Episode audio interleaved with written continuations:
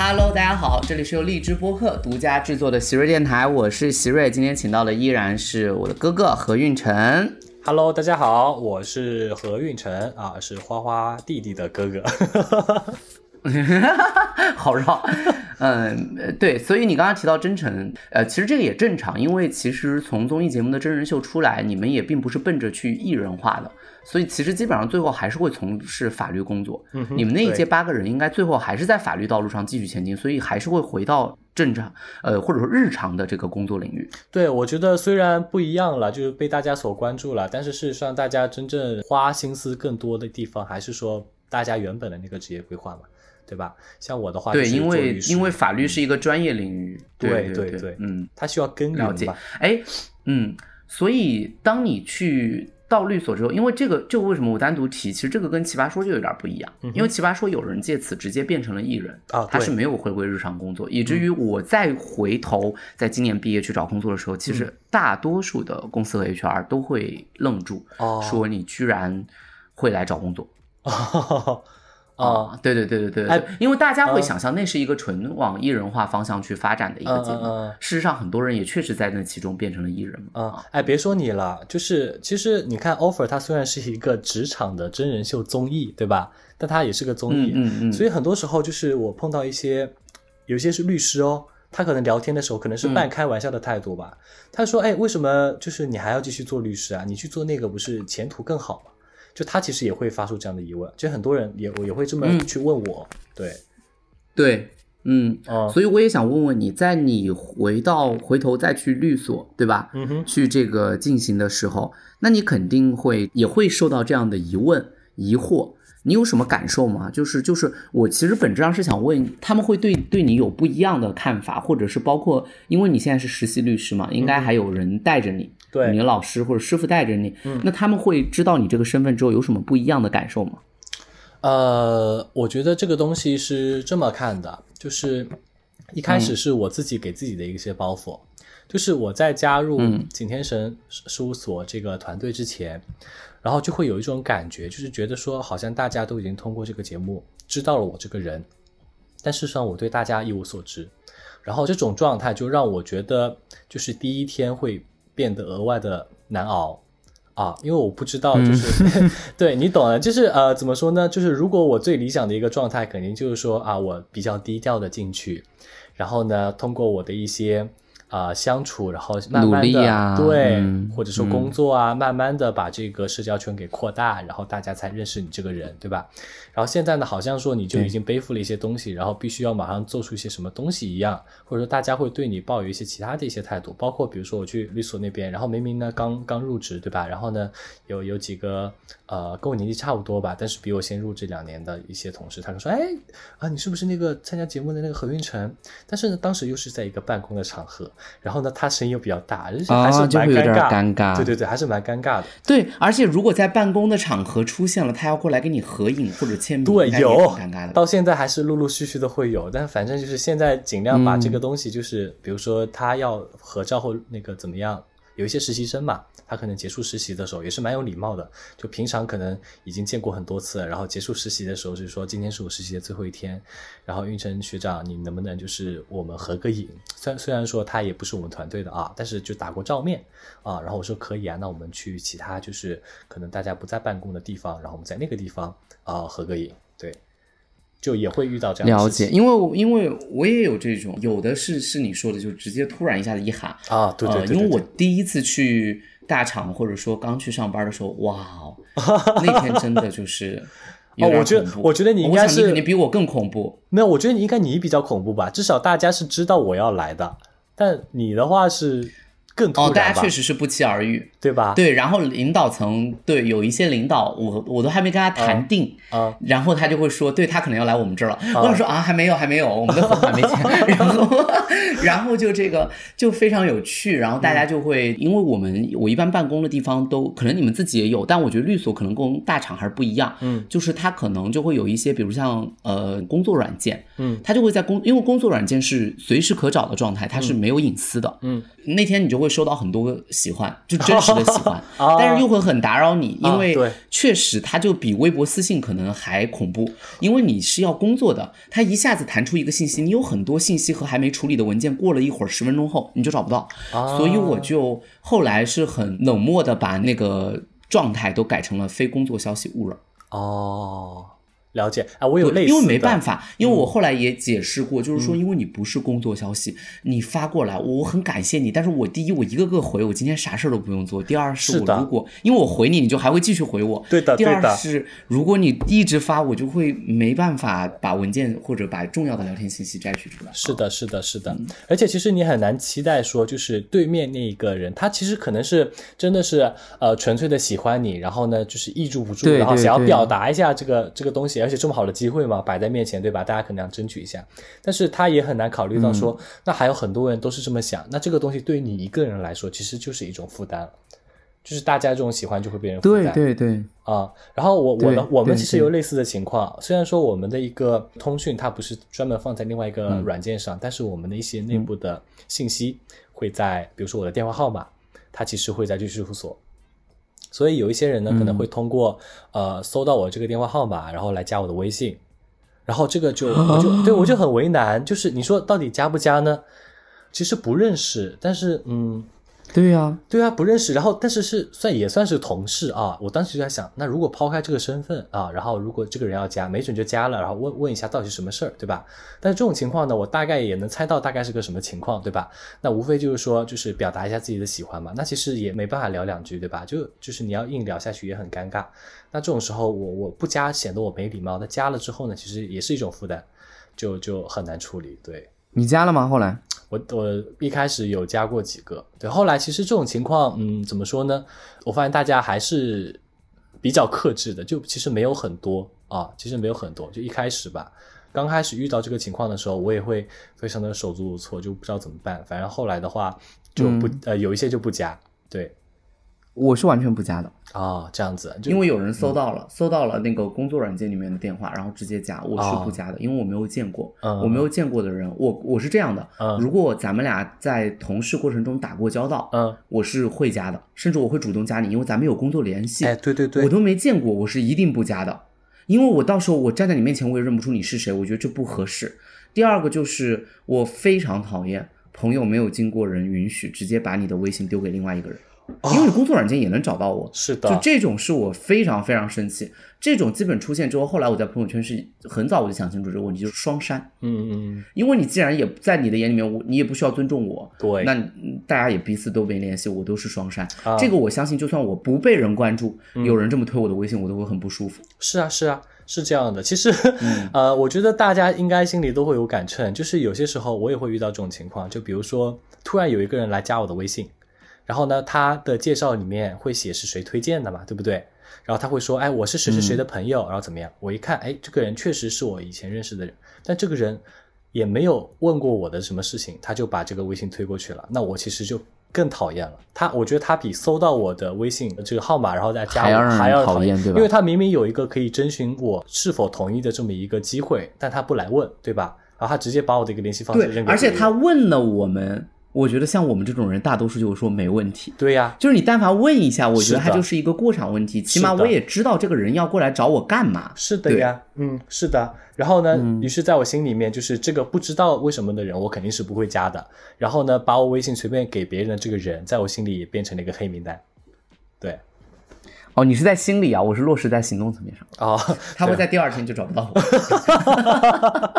真的很让人头疼。啊对，就是我我一直觉得，就是工作是可以加，我都无所谓。但是嗯我觉得，就是大家都说清楚，因为我既然做好准备要来工作了，是的我就不介意说，或者我我我甚至工作后我会列分组，我也实话实说。但是但是我觉得你基础尊重得有，哎我但我觉得另外一个困扰就在这儿，就是 我跟你讲一个趣事，就是。我最无语的是，当时工作的时候，就是同事找到了我的工作软件，我说啊非工作消息勿扰，他跟我发，他跟我完全没关系。我们俩因为像大厂，我跟他俩完全不在一条，都不在一个部门，不要说不在一个部门啊，都不在一个业务上。他会跟我发，嗯我发现你这个月的 OKR 还没有写哦，这是工，然后后面还加一句话，这是工作消息吧？我当时立马火冒三丈，是的呀，因为本身就是 OKR 本来就是组内的事情，我当时脑袋就立马就是有一点仓火，但我也没回他，我没有理他，我就想说你谁呀、你过来催我 OKR，你有病吧？真的很 烦你知道，就是打工人而且你一个无关的人这催什么？催毛线？啊我说，对啊，而且而且是在抖机灵吧？我觉得是在抖机灵吧，对吧？因为你不是设置了说只有工非工作消息勿扰嘛，那是他可能觉得这样能吸是吸引你的关注，对，而且我们俩都不是一个业务的，对，你想看什么？对对，确实吸引到你的关注。真的，哎，哎呀，就是哎啊，我我我没有我对，我觉得这个个不合适，这是一个趣事了。就是那一刻确实让人有点有点慌但是迷惑后面还好。但是那一刻，因为我本来就不喜欢被人催东西，的我一般都主动交，就是一催我就立马觉得就是很 心里面骂了很多句话，对的，对吧？啊，好的好的，工作的事情就先分享在这儿。但客户吧我觉得但但我觉得你跟我工作不一样，因为我主要还是跟同事接触。当然，我现在因为我在教书，我要跟同学接触，但跟同学接触就是我一直以来的工作我嗯还好。但你要跟你的，比如说这个应该叫什么？其实就是代还理人，好啊，因为很多时候我的客户他其实就是对对呃对，客户接触，对，其实并不知道这个东西。然后呢，呃，很多时候，因为我现在服务的客户呢，很多是一些公司，然后呢，比如说是一些公司的管理层或者怎么样，那他本身其实这个年龄阶段我并不看我，我觉得是很少看综艺的。然后他可能会通过他们公司其他的一些哦啊、年纪比较轻的一些同事，然后呢告诉他说，哦，他这个人是怎么样怎么样。但是呢，他们其实也不会呃有一些怎么样的反馈，可能就哦一声或者怎么样，就还好，没有什么大的这种，对的，大大大的这种问题。而且其实因为我目前呃处在一个实习律师的阶段嘛，其实很多时候我是不需要直接去对接客户的，当然也会有跟客户接触的机会，因为很多工作上的对接或怎么样。但是像真正直接去对接客户的，还是比较资深的律师，所以就呃这方面的客户方面认出来的一些问题就还好。甚至有些时候会被 律师们当成一个打趣聊天的话题，然后就跟大家去说着玩儿。对，OK OK，了解。那那就应该还好。如果客户层面能够那个，因为内部人员都还是比较克制的，就是怕外部的话不可控性会多一点哈。嗯，不过你们如果服务的公司多一点，应该就还好。嗯，对，我觉得这个跟呃对象有有关系吧，因为我我服务的对象很多是公司嘛，那很多时候其实是呃工作很多年的一些社会人、成年人，对吧？其实大家对于这方面，就是因为如果当时见面，它本身就是一个很工作、很正式的一个场合，他也会很默契的不去提一些呃工作之外的事情，除非说我们现在工作已经聊完了，可以聊一些比较呃生活化的一些东西，那他可能会呃看一下，如果你愿意的话，他也会不介意跟你聊一些这样的东西。对，其实也会有，或者说在此之后，另外约时间表达一下，说什么谁谁谁或怎么样，就是其实我的一个什么朋友还特别喜欢你，那我觉得这种就完全 OK。就完全 OK。对对对。哎，嗯，好，我们换个话题吧。工作聊到这儿差不多了，再聊有人让人很烦啊，就 聊一下这个友情吧。其实我发现你们节目的人录完之后关系都很好。嗯，对，因为我看你们经常出去旅游哈，好像你们是有一是的，是个的，是的。但我不知道啊，因为我只看关注你的那个资讯多一些，就是嗯好像是有什么定了什么每年什么时候相会的日子，然后再比如说一哎有节假日，对对对大家就会这个去玩儿，然后包括你们节目内部还消化了一对，对吧？嗯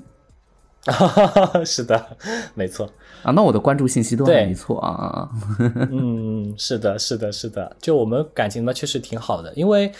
上一期吧，还是这一期，你其实有问过问题嘛？就是你说我参加这个节目，其实收获还挺多的，对吧？其实我觉得，如果按比例来算的话，超过一半的收获吧，啊，我觉得可能百分之六十都是认识了这几个非常可爱的小伙伴，就建立起这种友情，我觉得是很难得的。对，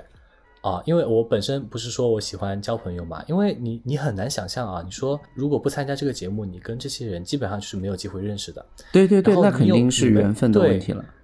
对，然后你们之间因为参加这个录制，然后呢有了一段这种共同的经历了之后，其实之间的感情会变得很微妙。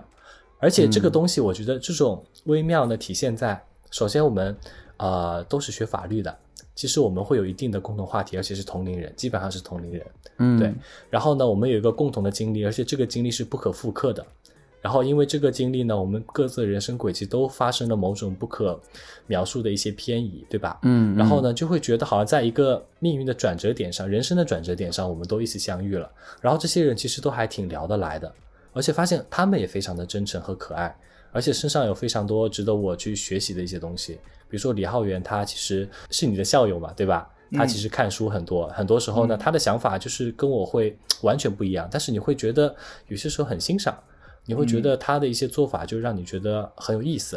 然后包括李晨啊，包括昆汀、郭旭、冰莹、梅珍，对吧？大家都都非常的有意思。然后呢，所以也就非常的珍惜这段感情，因为我们当时第一次我们还约了，就是线下一起看那个呃 offer 一的第一集的播出，我们其实是一起看的，就在北京租了一个出租房。对的，然后当时因为另外一些原因嘛，呃，小薛和那个珍珍他们自己有事情，然后呢没有来，所以当时只有来了六个人。然后呢，我们六个人是在你们一起看，虽然没有聚齐啊，但是那一次的经历还是很棒的，就大家一起第一次知道大家出现在这个屏幕里面的这种感觉的表现啊，哦，像极了。但是我，哎呀，这个其实说来奇葩说它更杂一些，因为奇葩说不是纯粹的辩论节目，啊，就是它不是纯辩手。就我们任务，就是其实就是有共同话题的聊得多。比如你如果一直是做综艺领域的艺人，你可能就聊得多。比如说，包括抖音网红跟抖音网红，他可能聊得多，因为有业务上的探讨嘛。就是你说的共同语言。哎，是的，是的，有共同语言候，其实比较惨，因为第我还记得第五季的播出，因为第五季的辩手非常少，就是要么就是到熊浩这个级别了，已经跟我有隔辈的那个。那个取向，然后我这一辈的还真的第五，我去那一年非常不幸运，因为当时的学生辩手基本都淘汰了，对，基本都淘汰，留下的辩手就是，哎，我这不是自吹自擂，就留下的辩手还真的就是青云、庞颖，呃，然后熊浩。就是已经到了大辩手这种级别，跟我完全是隔着一辈在。我，所以我就是一个人看节目的表现，一个人去琢磨。呃，所以那个时候玩的比较好的是，对，就是也是同龄有共同语言。到第六季、第七季就好很多了。就是你说的，最终你就会跟有共同语言的人，就是可能都是辩手或者都还在打辩论这件事更多的联系，对吧？你就会对，甚至你说的那个感觉，我能够 get 到，因为我记得第六季播出还是第七季播出的第一季，都是我和小童、秋阳一起看，对吧？就在公，但我们当时在他们公司，对。就直接放那个大大屏幕投影，我们在那个公司的那个地板上看。嗯嗯，是的，是的，就还蛮有意思的。对，还是挺让人羡慕的。对，因为你们相对来说，我看你们聚的比较经常，主要是啊。是的，因为呃，主要聚集的地点就集中在北京和上海嘛。因为去年还是前年的时候，其实我还留在北京嘛，还没毕业嘛，那个时候。对对对对对。一九年的时候，对。然后呢，李浩源那个时候也在北京，对。然后呢，其实我俩就可以经常约，然后呃对，然后有一段时间呢，因为郭旭他是河北的，然后呢他其实也经常在北京，然后他在北京嘛，就是昆汀也会经常在北京了，对吧？所以我们四对，所以那我们四个人就会经常约了，对对对。哦，那也行。不过我觉得确实大家还都在一起比较好。我当时最麻烦的是每次要见他们一趟，都得从海淀跑到朝阳。因为他们所有人都在朝阳，朝阳你都只有我在愿意跑，很难跑哎，就是我都有 PTSD 了，跑成了真的。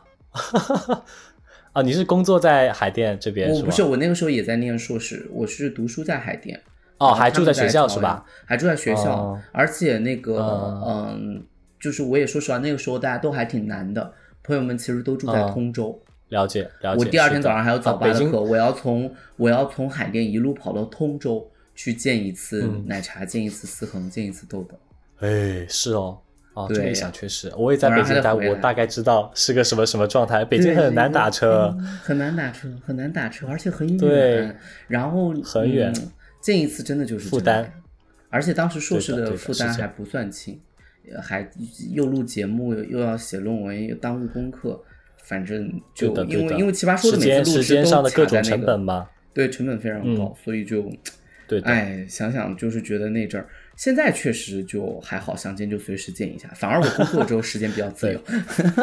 啊，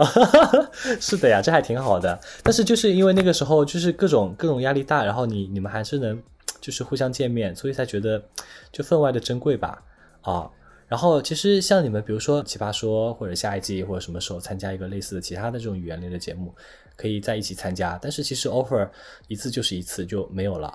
就是我们实习的阶段就这么过去了，就接下来大家会奔赴自己呃新的职业的未来，对吧？然后，确实对这段回忆就永远永远在那边。而且当时我们有一种感觉，就是有一种在乌托邦的感觉，你知道吗？就其实虽然说最后是竞争这个名额，但是呢，大家其实心态都放得很好，就大家都是希望把自己最好的东西展现出来，最后这个评定就交给老师就可以了。所以我们更多的是战友的关系啊，然后在占有之后。然后就还有一些竞争，那不可能不竞争，对吧？所以在那个月里面，其实我们，呃，在节目组，然后或者其他的人的帮助下呢，反正就是基本上这一个月，我们跟外界基本上是脱离联系的，跟家人的联系也很少，因为每一天基本上就是都在录制，二十四小时吧，甚至可以说。因为你们对你们是集中一个月的录制，对啊。对对对对对，集中一个月你全部录完了，你就在那边吃喝拉撒睡，全都跟这群人在一起。然后这一个月，然后又是做跟法律相关的一些事情，然后呢，呃，准备，然后呢，汇报课题，然后有这种过程的，有结果的，对吧？然后你回想起来，你会觉得那一个月真的是又痛苦又美好。然后所以这一群人才显得特别的珍贵。哦，这就是我觉得真人秀跟我们很大的不同。我们是一次录四五天、三四天。然后隔下一次录制可能都是十天半个月后，因为要给时间写稿子、准备题目，包括选队伍去联系，所以没有一个集中。呃，除除此以外，我是觉得你说那个乌托邦，我也有感受。那个感受最明确的是，我记得一八年的时候，呃，诶，一九年的时候，怎么总是记一八年？我怎么总是把很想变得年轻啊？一九年的时候，我记得在我们刚参加节目之后，我小童奔赴一个地方去打一场表演赛。就那就是我们的一个，就是一起做喜欢的事儿，然后节目完了之后还有联系，然后还一起去。就是你说的，就除了奇葩说还会有以外，我们还有很多辩论可以联系，包括在一个老友赛，就是一个辩论的小剧场里面，我秋阳、陈明老师再度相遇，就是哎呀，就那种感觉是最舒服的，就是兜兜转转，大家离开了节目还在见面，然后还在做着自己喜欢的事情啊。是的，是的，而且我觉得就是像你说的，就做自己喜欢的事情，而且特别是你现在工作了之后，你会发现就是工作的事情和自己喜欢的事情，就真的如果能够分开的话，那件喜欢的事情会变得特别的讨人喜欢，对吧？确实，确实，确实是这个样子。是的，是的，啊，因为工作之后真的会发生各种各样讨厌的事情。嗯，对，是工作的反应。没了，我就是吐槽一下工作，就是吐槽了，就就就呃，我其实最后那个问题是。那你现在对自己的一个一个大概规划是什么？就是大家如果想了解你的话，我也想知道你现在对自己大概的规划是什么啊？呃，大概的规划其实从某种程度上来说还是挺明确的。嗯，就是简单的来讲，就是做律师嘛。然后大家可能不是很清楚啊，因为律师的上升途径其实还是蛮明确的，它不存在一些说怎么样怎么样怎么样的一些事情。大概就是成长轨迹啊，实习律师，然后经过了这个实习期，拿到了那个职业律师证。然后这算是一个时期，然后在这个时期里面，你积累了很多的项目经验啊，然后接下来你成长成一个，比如说律师啊，然后律师的话，这个时候你其实已经可以处理一些小的一些项目了啊，但是一些大的项目或怎么样的话，可能还是需要一些经验。然后在这个过程当中，如果你成长的快，然后你可以马上变成一个资深律师，大概是三到五年，三到五年的资深律师呢，基本上就是很多一些项目，其实你可以去独自的去处理了。啊，然后呢，三到五年的资深律师之后呢，就可以争取啊，往那个合伙人的一个方向去争取。合伙人是什么意思呢？就大概的就是说，你要背负起这个团队的创收，要出去拉业务了。嗯嗯，是面临这么一个压力的一个转变。很多律师其实是一直会处在一个资深律师的这么一个层级吧，就不往上做啊，他会觉得就蛮舒服的，就不需要背负一个团队的创收的压力，因为律所是合伙制的。嗯，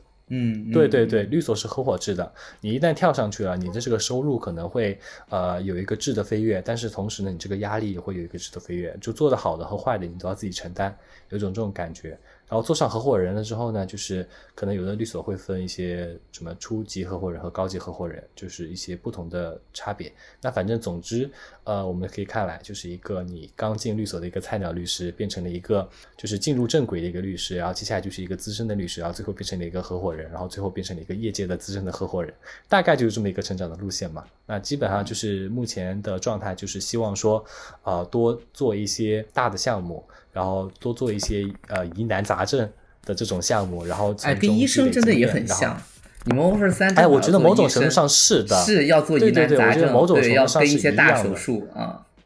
对的，对的。然后可能跟医生有一些不同的点，就是在于说，嗯，医生可能他在进去之前，他就要被决定分到哪个科嘛，对吧？他可能学这个专业的时候，也会学这个专知识。但事实上，我们律师的话，还更多的可能是在工作当中，你去决定说你要做哪一方面的业务啊。了解了，你慢慢去寻找自己这个方向。对对对，因为这个东西必须要在实践当中去体会。然后你自己去总结，你才会慢慢的有这个感觉。因为医学是一个很，其实是一门科学嘛，对吧？然后但是呃，法律的话，其实更多的它社会科学的性质在的话，决定了它很多东西你只能在实践当中去慢慢的去悟。因为很多东西会随着社会的这种法律的规章的变化而变化，甚至一个律师他可能做了十年的业务，因为一些规则的变化，他可能就不做了，他去做其他业务了也有可能。所以只能在这个方向上去慢慢的去寻找自己真正职业的方向，但大体来说，律师的晋升其实还是蛮明确的。所以我未来应该也会就朝着这个成为合伙人的方向走。就在节目最后，其实我有喊一句话嘛，说我希望十年后我可以成为一个不太累的合趴。就当时因为真的太累了，我就录节目录生病了。对，那个时候其实是发着高烧的，就在那个海边，其实那个烧还没有退，就整个人很虚弱。但是看到那个初升的太阳的话，又会觉得有那么。一股就是强行的，对的，然后就喊出了，就我对对对，就说我说我我真的是希望能够在律师这条路上就是走走得长远的，但是我真的就是最近太累了，而且我不希望说我未来一直是这么累的一个状态，所以最后就变成了这么一句话，说不太累的何怕？对，真好，嗯，我我觉得我挺羡慕的。我说一下原因啊，就是最后多插一句，嗯，我很想去上海，嗯，因为我的很多朋友在上海。嗯，呃，然后我觉得今年我的很多朋友也离开了北京去上海，呃，我不喜欢北京，我就已经是一个公开的那个，就是我不喜欢，因为我毕竟还是偏南方，我其实并不是。对对，并不和这个城市相融，或者我本身比较疯，所以我也不喜欢这个夜生活的这种呃很单调和乏味以及北京的气候，然后我就，但是没办法，我从事教育行业。呃，中国教育行业决定了它必然在北京生长，呃，尤其在上海，基本因为你们私立教育都已经做得很好了，所以教育培训其实很窄的一片土地，所以我就对，哎呀，迟迟过不来，我好对我在这个过程中其实是非常非常纠结的，对，尤其我的行业今年是发生了一个变动嘛，我是从对双减，然后再变动到成人教育领域。我现在给自己的定位非常清楚，就是这四五年，因为我对我新公司特别喜欢，我也很感谢他们在最困难的时候去接纳了我。呃，就是在我人生突然出现一出来面对这么大的时代变动的时候，他们毅然决然的把我给承接住了。而且我我我也用实力证明我教的还挺好的，我们合作非常愉快。我就想说这四五年我们好好做，然后，但我总要去上海。到了三十岁的时候，我就去上海。但至于做什么，因为原来我想的特别清楚，但是啊，现在我不知道了，因为我感觉上海的布局里面不会有教育行业。我至于做什么，我可能就去上海 歇着吧。就是就是也没有什么梦想了。我以前有非常强烈的规划，但是现在因为时代一变动，打乱了我的很多规划。但是我又非常想去上海，我只能用这个梦想安慰自己：就三十岁我去上海，去干嘛不重要。就是大不了去朋友家，就是坐着。嗯 嗯嗯。哎，但是我觉得这种这种对于某某个城市这种强烈的这种愿望也是很好哎，就是有这种盼望也是很好。就我知道你忙，我没打扰你。你知道今年我来上海至少来了二十趟。嗯。